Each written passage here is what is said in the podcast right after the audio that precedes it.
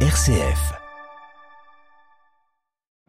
Après un bras de fer de plusieurs jours entre Rome et Paris, la France va finalement accueillir demain les migrants secourus en mer par l'Ocean Viking. Le gouvernement français souligne qu'il s'agit d'une mesure exceptionnelle en dénonçant le refus d'Italie de laisser accoster le navire. Au Royaume-Uni, les infirmières votent une grève nationale inédite. Elles réclament des hausses de salaire au moment où le pays est frappé, on le sait, par une inflation record. Dans ce journal, nous reviendrons aussi sur le sort de ces enfants autochtones envoyés dans des pensionnats catholiques, notamment pour une assimilation forcée au Canada et ce jusqu'en 1996. Dans une démarche de réconciliation, de transparence aussi, l'Église canadienne est en train de procéder à l'ouverture de ses archives. Et puis enfin, pourquoi le destin d'Allah Abdel Fattah, ce jeune détenu politique égyptien, s'est-il imposé à la COP27 En quoi droits humains et justice climatique sont-ils liés? C'est ce que nous verrons en fin de journal. Radio Vatican, le journal, Marie Duhamel. Bonsoir à tous. Le dossier migratoire pousse à de nouvelles querelles entre la France et l'Italie à bout de nerfs. Après 18 jours en mer, les migrants à bord de l'Ocean Viking vont finalement pouvoir débarquer, non pas en Italie, mais en France, ce vendredi matin dans un port militaire à Toulon. Et ce, à titre exceptionnel, affirme ce soir le ministre français de l'Intérieur, au vu, a-t-il souligné, de l'attente que les autorités italiennes, les autorités italiennes ont fait subir aux passagers? Les explications de Marie-Christine Bonzon. C'est la première fois depuis le début de la présidence d'Emmanuel Macron en 2017 que la France accepte d'accueillir des migrants secourus en Méditerranée. Mais le ministre de l'Intérieur souligne que cette décision est prise, et je cite, à titre exceptionnel. Selon Gérald Darmanin, les migrants qui ne rempliront pas les critères du droit d'asile seront reconduits directement. SOS Méditerranée exprime ce que le groupe humanitaire appelle un soulagement teinté d'amertume. Il est urgent que les États européens mettent en place un mécanisme de répartition pérenne des migrants sauvés en Méditerranée, martèle l'organisation. De son côté, Marine Le Pen, la présidente du groupe Rassemblement national à l'Assemblée, estime, et je cite, que le président Macron lance un signal dramatique de laxisme et ne peut plus faire croire qu'il souhaite mettre fin à l'immigration massive et anarchique. Le gouvernement français reproche quant à lui au gouvernement italien de Giorgia Meloni un comportement inacceptable en considérant que le droit international et le droit de la mer imposaient à l'Italie de laisser le bateau accoster. En représailles, M. Darmanin annonce que la France n'appliquera pas l'accord européen par lequel elle s'engageait à accueillir chaque année 3500 des migrants arrivés en Italie. Marie-Christine Bonzon pour Radio Vatican. Une mesure de rétorsion de Paris que Rome juge ce soir totalement incompréhensible. La France accueille 234 migrants quand l'Italie en a accueilli 90 000 seulement cette année, précise le ministre italien de l'Intérieur dans un communiqué. Londres, sommet aussi de s'expliquer sur sa politique migratoire. On se souvient de son projet hautement controversé d'expulser des demandeurs d'asile vers le Rwanda, convoqué par les Nations Unies selon une pratique régulière auquel tous les États membres de l'ONU sont soumis. Le gouvernement britannique a défendu sa longue tradition d'accueil et ses récentes réformes prise en raison d'une tension, a dit le sous-secrétaire d'État concerné, qui s'est accrue ces dernières décennies. Depuis janvier, plus de 38 000 migrants ont effectué la très dangereuse traversée de la Manche sur des embarcations de fortune. Et puis, actualité britannique, toujours la grogne sociale monte encore pour la première fois depuis sa création il y a un siècle au Royaume-Uni. Le premier des syndicats des personnels dans les hôpitaux du secteur public appelle à la grève.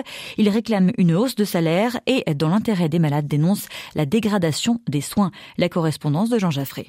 Plus de la moitié des membres du syndicat majoritaire, The Royal College of Nursing, ont voté pour la grève. L'action, qui sera organisée d'ici la fin de l'année, résulte d'un ras-le-bol des infirmières, infirmiers, sages-femmes, aides-soignants et des personnels de service. Ils sont d'autant plus amers après les efforts et les sacrifices acceptés pendant l'épidémie de la Covid-19. Le syndicat s'inquiète aussi de l'aggravation de la crise dans les hôpitaux, un environnement de moins en moins sûr pour les patients, d'après le syndicat. On estime à plus de 7 millions le nombre de patients qui attendent un rendez-vous, une opération ou le début d'un traitement d'un cancer. Les infirmières sont en colère. Leur pouvoir d'achat a baissé de 20% depuis 2010. Il a été noté que de plus en plus d'infirmières avaient recours aux banques alimentaires par suite de la hausse du coût de la vie.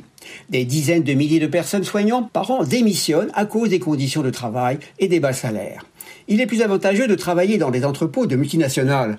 Par ailleurs, le Brexit a durci les conditions de recrutement de résidents de l'Union européenne. Le gouvernement, qui doit annoncer un plan pour boucher un trou de 50 milliards de livres dans les finances publiques et fait face à une grogne sociale sans précédent depuis 50 ans, n'est pas prêt de satisfaire une demande de hausse des salaires de 17,6%. Long, Jean Jaffré, Radio Vatican. Et les actions syndicales s'enchaînent dans ce pays frappé par une inflation record. Environ 100 000 fonctionnaires britanniques ont voté aujourd'hui pour se mettre en grève, un mouvement qui pourrait concerner aussi bien les agents de contrôle aux frontières, les examinateurs de permis de conduire que les personnels des agences pour l'emploi. Le métro était déjà paralysé à Londres ce jeudi. Notons également un mouvement de grève dans les transports parisiens. À Paris, Francfort, Milan ou Londres, les bourses européennes exultaient ce jeudi, tout comme celle de Wall Street à New York, ce qui a provoqué la reprise. Le ralentissement, plus fort qu'attendu, de l'inflation américaine en octobre à 7,7%.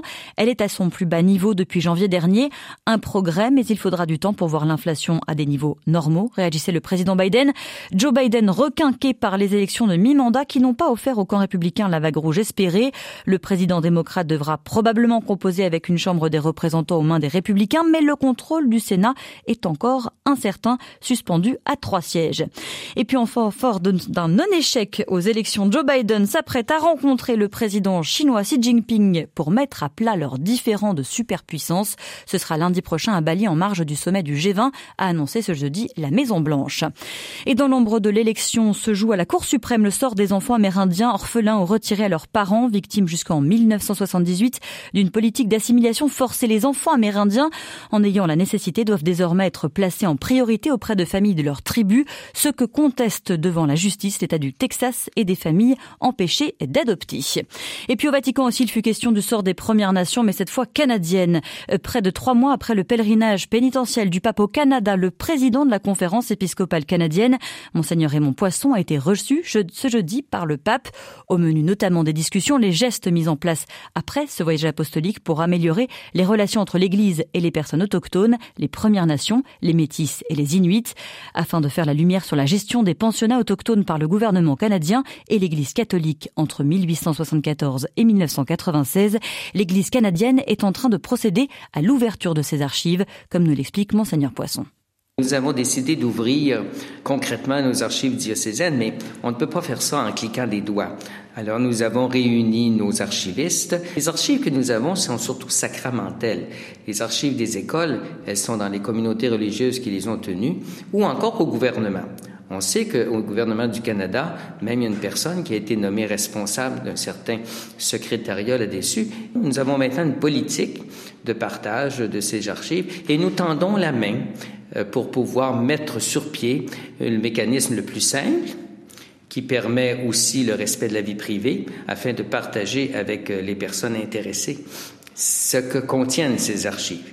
Et il ne faut pas l'oublier, euh, nous l'avons vérifié, elles sont sans doute plus pauvres que ce que l'on pourrait espérer. Ce sont, quand je dis des archives sacramentelles, c'est une date. Une date pour une première communion, une confirmation ou même pour un service funèbre. Mais il n'y a pas de certificat de décès dans nos, archives. Ça, il faut aller voir ça ailleurs. Peut-être dans les archives de l'école, je ne le sais pas. Des propos recueillis par Marine Henriot. Et puis, autre audience du pape ce jeudi, François a reçu le roi Abdallah II de Jordanie. Les deux hommes ont discuté pendant 25 minutes sur la situation au Moyen-Orient et en particulier à Jérusalem, symbole de coexistence. En Égypte, l'inquiétude grandit sur le sort d'Allah Abdel Fattah, le blogueur pro-démocratie en danger de mort après sept mois de grève de la faim. L'autorité pénitentiaire a annoncé qu'il était sous traitement médical, mais a refusé une visite à son avocat. Pourquoi le cas de ce jeune détenu politique s'est-il imposé à la COP27 Sa sœur y a plusieurs fois pris la parole. La réponse de Katharina Rall, chercheuse à Human Rights Watch. Sana, la sœur de Allah, a effectivement euh, parlé de son frère euh, à la COP plusieurs fois dans les derniers jours. Et ce qu'elle a vraiment bien expliqué, c'est pourquoi le cas de et des autres est vraiment lié à la discussion euh, à la COP. L'argument principal qu'elle a fait, c'était de dire pour euh, demander au gouvernement de prendre des mesures vraiment ambitieuses et importantes par rapport au changement climatique, c'est essentiel d'avoir une société civile qui peut s'exprimer librement et notamment aussi euh, faire des manifestations, vraiment mettre la pression sur euh, sur les, gouvernements et, les entreprises qui sont Katharina Rall, chercheuse à Human Rights Watch à Paris. Voilà, c'est la fin de ce journal. Merci de l'avoir suivi.